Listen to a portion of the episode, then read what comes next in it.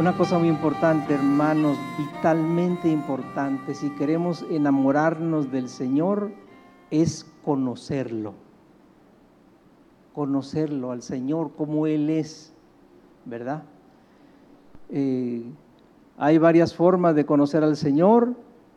Una de ellas es por experiencias personales, por vivencias personales, o revelaciones, o por el testimonio de otros, aunque con esto hay que tener mucho cuidado. Vamos a regresar ahorita a hacer un comentario de eso.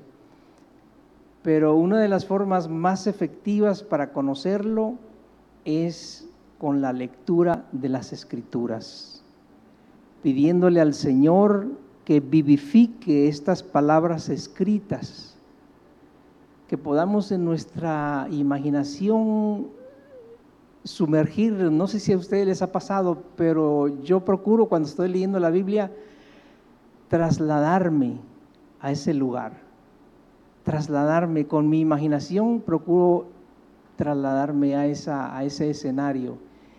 Y muchas veces cuando estoy haciendo eso me pregunto, ¿y entonces por qué dijo eso?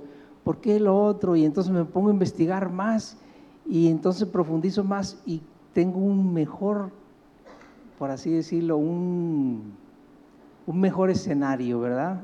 tengo más riqueza. Así que si el Señor nos da la gracia, vamos a, a ver un par de cositas esta mañana de las escrituras, pero quiero hacer un comentario muy, una casi ya diría una, una advertencia, hermanos, y es que tengamos mucho cuidado con el Internet mucho cuidado con el Internet y con las cosas cristianas que aparecen en el Internet. Es muy, muy peligroso porque la escritura nos habla, y vamos a leer un par de versículos acerca de eso, 2 Timoteo 3:14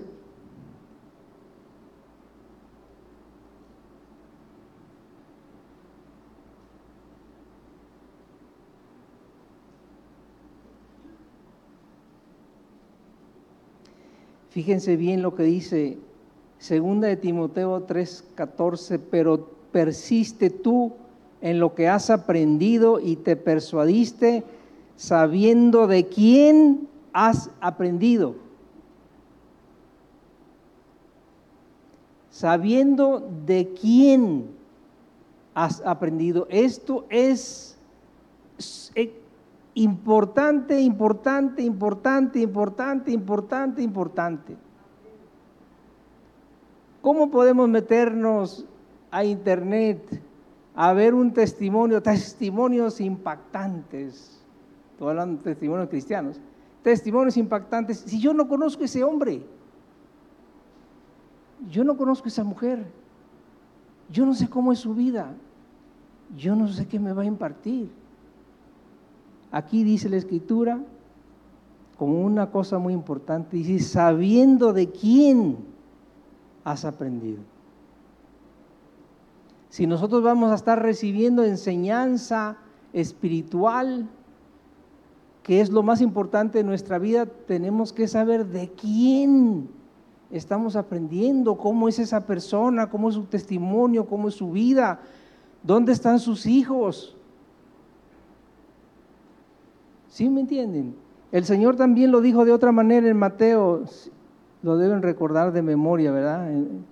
En, Mateo 7, porque es muy citado, los que gusten acompañarme.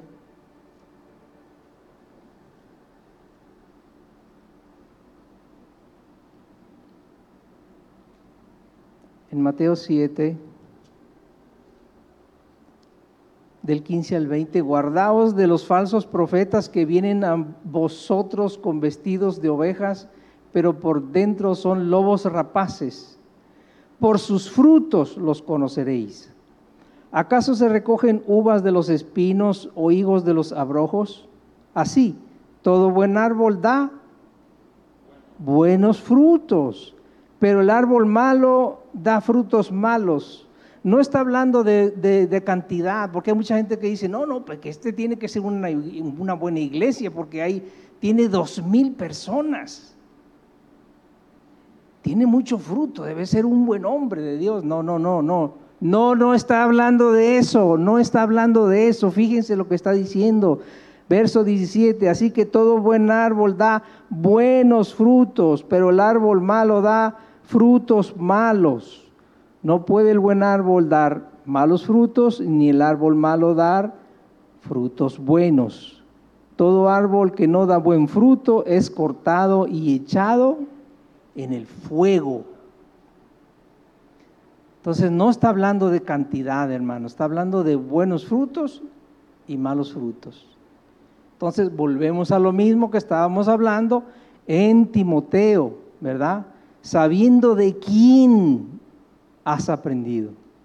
Es sumamente importante que tengamos mucho cuidado con el Internet, hermanos, porque eso es un río que ha salido de ahí de todo, para todos los gustos, todos los colores y sabores y hemos conocido testimonios de personas cercanas a nosotros que se han desviado por el Internet. Los que gusten acompañarme a Filipenses capítulo 2, queremos ver un poquito, un poquito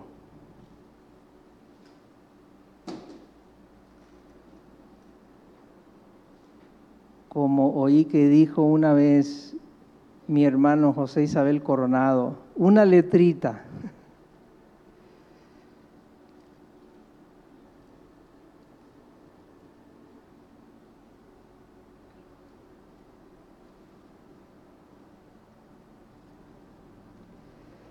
Todos recuerdan ahí que en Filipenses 2, a partir del versículo 5, si, lo recuerdan, está hablando de cómo el Rey de Gloria va descendiendo y descendiendo y descendiendo y descendiendo. ¿Se acuerdan? No vamos a leer todo el texto, sino que solamente vamos a ver uno de sus pasos, por así decirlo. Que podríamos decir que son dos, pero es muy, están tan asociados el uno con el otro que es casi digamos un paso. Haya pues en vosotros, verso 5, Filipenses 2.5, haya pues en vosotros este sentir que hubo también en Cristo Jesús, el cual, siendo en forma de Dios, no estimó el ser igual a Dios como cosa a que aferrarse, sino que se despojó a sí mismo, y tomando forma de siervo, perdón, sino que se despojó a sí mismo tomando forma de siervo, hecho semejante a los hombres. Solamente vamos a ver ese, ese grado en el cual el Señor desciende, ¿ok? No vamos a ver más cómo Él sigue descendiendo. Solamente esa parte. Pero yo una vez me puse a pensar, yo dije, pero recuerdan lo que hablamos de, de, la imaginación, ¿verdad? De trasladarnos con la imaginación. Yo una vez me puse a pensar, pero ¿y si el Señor hubiera venido a la tierra por seis meses? Si Él hubiera venido por seis meses y Él no hubiera venido a, hacer su sacrificio en la cruz del Calvario, ni nada de eso, solamente hubiera venido por seis meses a dar un mensaje a la humanidad. Y si Él hubiera nacido en el reino más rico del, mundo de esa época. por decir en Egipto, tal vez creo que era él. Si hubiera nacido en Egipto con pompa, y si él tuviera 20 siervos, 20 siervos para atenderlo en cualquier cosa que se le ofreciera.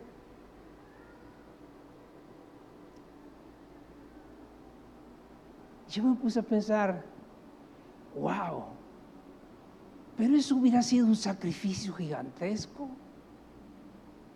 Él siendo Dios, viviendo en la eternidad, en la gloria de su Padre, venir por seis meses a aguantarnos aunque estuviera lleno de siervos, aunque estuviera viviendo en el reino más rico del mundo, eso hubiera sido un sacrificio gigantesco.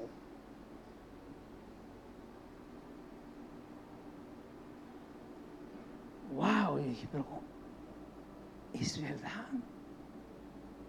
Porque es que la Biblia dice que Él se despojó de su deidad, se quitó su deidad. Él dejó su deidad, no sé si lo entienden, tal vez no podemos entenderlo tenemos que pedirle al, Señor Espíritu Santo. Ayúdame a entender.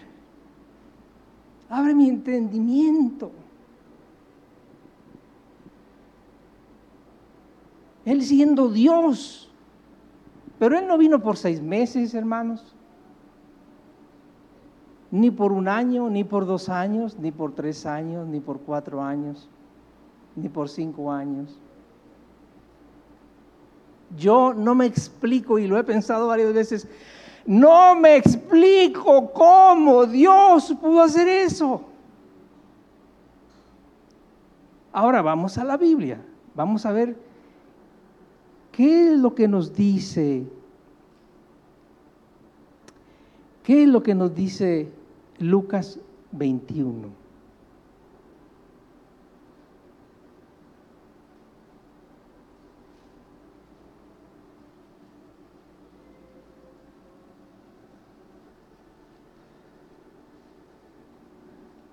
Eh, perdón, está mal, está mal, anoté mal la cita, déjenme encontrarla, hermanos. Debe ser Lucas 2.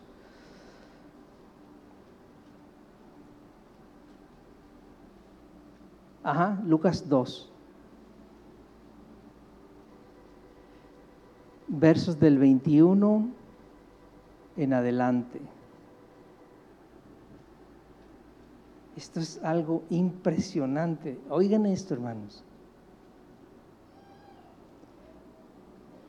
Lucas 2, 21 en adelante, cumplido los ocho días para circuncidar al niño, le pusieron por nombre Jesús, el cual le había sido puesto por el ángel antes que fuese concebido.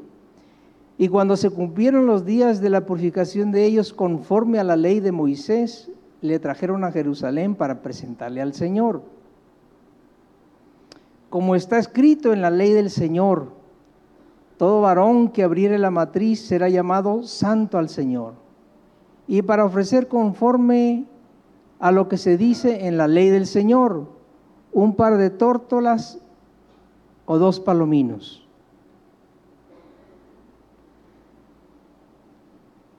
Pero fíjense, no sé si les ha pasado cuando están leyendo la Biblia, cuando se repite una cosa, no sé si les ha pasado, pero fíjense, cuando lean la Biblia, cuando se repite una cosa en la Biblia es porque el Señor quiere llamarnos la atención. Entonces aquí se, repite casi verso tras verso, dos versos seguidos, la ley del Señor. Vamos a ver qué es lo que dice la ley del Señor. Levítico 12, del 6 al 8.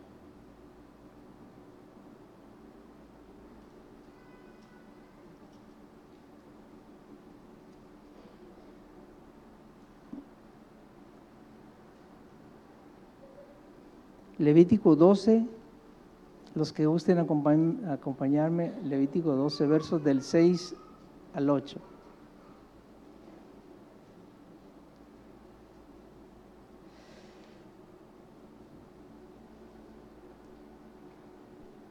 Hablando de la mujer que da luz, dice, cuando los días de su purificación fuesen cumplidos por hijo o por hija, traerá un cordero de un año para holocausto y un palomino o una tórtola para expiación a la puerta del tabernáculo de reunión al sacerdote. Verso 7. Y él los ofrecerá delante de Jehová y, y hará expiación por ella y será limpia del flujo de su sangre, de su sangre. Esta es la ley para la que diere a luz hijo o hija. Y si no tiene lo suficiente para un cordero, tomará entonces dos tórtolas o dos palominos, uno para holocausto y otro para expiación. Y el sacerdote hará expiación por ella y será limpia. Hermanos, esto es lo que nos está diciendo Lucas 24. Esto es lo que nos está diciendo. Lo que nos está diciendo es que Cristo nació en un hogar pobre. No nació en la riqueza del reino más grande. No vino por seis meses. Hermanos, esto es impresionante. Ahora, eso sí, Señor, abre nuestros ojos para que podamos ver con qué amor nos has amado. ¿Cómo vamos a amar a alguien que no conocemos? Que no, no sabemos nada de él. Pero si el Señor tiene misericordia de nosotros, cuando leamos la Biblia podemos ver un poquito más de lo que se lee en la primera lectura, por así decirlo. Yo quisiera ver otro, otro pasaje parecido a este que me impresiona mucho de, de cómo el Señor es y es en Juan capítulo 4, también muy conocido.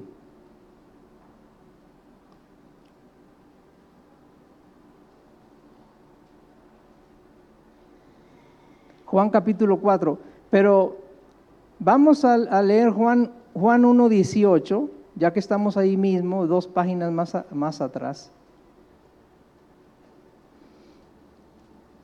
Fíjense lo que dice Juan 1, 18. A Dios nadie le vio jamás. El unigénito Hijo que está en el seno del Padre, Él le ha dado a conocer.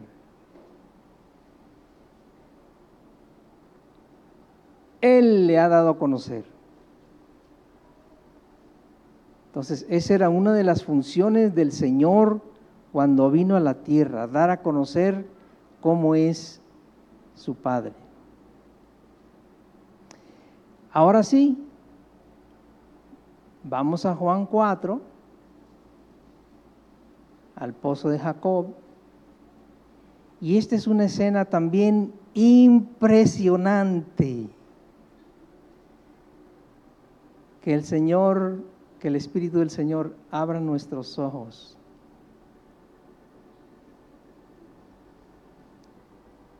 Cuando pues el Señor entendió que los fariseos habían oído decir, Jesús hace y bautiza más discípulos que Juan. Aunque Jesús no bautizaba sino sus discípulos, salió de Judea y se fue otra vez a Galilea. Y, y le era necesario pasar por Samaria. Vino pues a una ciudad de Samaria llamada Sicar, junto a la heredad que Jacob dio a su hijo José. Y estaba allí el pozo de Jacob. Entonces Jesús, cansado del camino, se sentó junto al pozo. Era la hora sexta. La hora sexta. Y saben que es la hora sexta, ¿verdad? La hora sexta es el mediodía. Imagínense, con, con el sol del mediodía, cansado del camino, se sentó junto al pozo. Y vino una mujer de Samaria a sacar agua. Y Jesús le dijo, dame de beber. Pues sus discípulos habían ido a la ciudad a comprar de comer. Fíjense ahora, vamos a detenernos un poquito. No voy a ponerme a leer los, textos. Hace poco tocó en la lectura diaria, creo que era Marcos 7 pero todos lo conocen. ¿Recuerdan el pasaje donde dice que los judíos hacen muchos lavamientos y lavan los, los vasos y las cosas y, y, no comen si no se lavan varias veces las manos y, ok, ¿se acuerdan de eso, verdad? Ellos eran, ya saben, con mucha delicadeza, mucha higiene, etc. Y los no judíos eran de segunda clase, siendo benevolentes, ¿verdad? Eran de segunda clase, muchas veces asociándolos con los perros o con los puercos. Ahora, necesitamos entender eso para poder entender este pasaje, porque si no lo sabemos, no vamos a poder captar el mensaje, vamos a decirlo así, de segunda lectura, o sea, lo que está un poquito más abajo de la superficie. En primer lugar, esta mujer estaba yendo a sacar agua al mediodía. No iban a sacar agua al mediodía, hermanos. Las mujeres iban a sacar agua al caer el día. En el crepúsculo, cuando el sol estaba cayendo a las 5 o 6 de la tarde, a la hora décima, a la hora onceava, es que iban a sacar agua. Ahí ya podemos ir entendiendo también un poco del mensaje, porque la vergüenza de esta mujer era muy grande por el tipo de vida que llevaba. Por eso cuando Cristo le ofrece el agua viva, esta mujer le dice, dame esa agua para que yo no tenga que venir aquí a sacarla, para que se me acabe esta vergüenza, ¿verdad? Pero bueno. Pero fíjense qué interesante es esto, sabiendo lo que estuvimos hablando de los judíos y de cómo eran considerados los no judíos. Ahora fíjense lo que dice el verso 9, el siguiente versículo. La mujer samaritana le dijo, ¿cómo tú siendo judío me pides a mí de beber que soy mujer samaritana? Porque judíos y samaritanos no se tratan entre sí. No, no, no, no es eso lo que dice. Lo que dice es, porque los judíos no usan los mismos trastes que los samaritanos.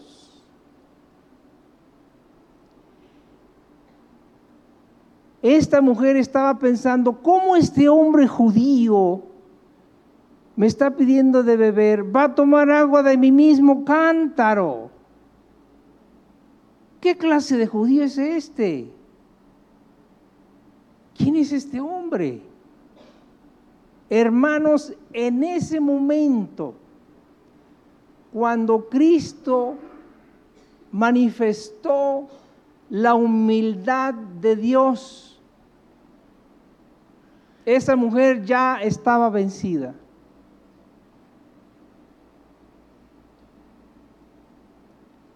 ¿Quién es este hombre? ¿Quién es este judío? ¿Cómo es posible que esté diciendo que va a tomar agua de mi mismo vaso? para que me entiendan. Va a tomar agua de mi mismo vaso. Yo creo que ese era el piropo más grande que esa mujer había recibido. el piropo más grande que le habían dicho de todos sus chorrocientos maridos. Y cuando ella fue impactada, porque ella sí entendía el mensaje, nosotros no lo entendemos porque lo estamos leyendo así, chaca, chaca, chaca, chaca, chaca, chaca, pero ella, ella sí entendió el mensaje, entonces ella se rindió. Y fíjense lo que dice el verso siguiente.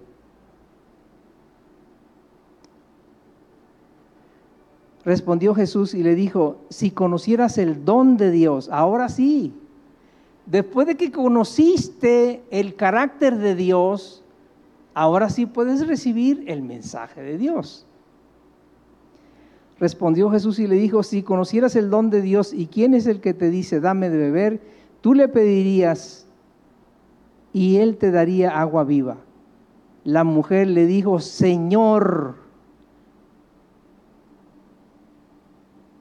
curios es la palabra. Era, era eh, no sé cómo decirlo en español, pero era como, como decir, curios, era como un, un, un, patriarca de muy alto rango, como señor, ¿verdad? Pero no como señor de señor, sino señor de autoridad. No tienes con qué sacarla, está, está inquieta, ¿verdad? Y el pozo es hondo, ¿de dónde pues tienes el agua viva? Pero ya empieza a sospechar. Dice, ¿acaso eres tú mayor que nuestro padre Jacob, que nos dio este pozo del cual bebieron él y sus hijos y sus ganados? Respondió Jesús. O sea, ya estaba entendiendo que había algo espiritual detrás de él. Respondió Jesús y le dijo, cualquiera que bebiere esta agua volverá a tener sed, mas el que viviere del agua que yo le daré no tendrá sed jamás sino que el agua que yo le daré será en él una fuente de agua que salte para vida eterna. La mujer le dijo, Señor, dame esa agua, para que no tenga sed ni venga aquí a sacarla. A partir, ya no, ya no voy a seguir con el mensaje. En realidad es, un, es muy rico todo lo que aparece ahí, pero a partir de ese momento, a partir del siguiente versículo, el Señor le descubre el teatrito. ¿Ok? Ya lo descubrió todo, pero ella ya estaba vencida. Ella ya estaba impresionada. ¿Quién es este hombre?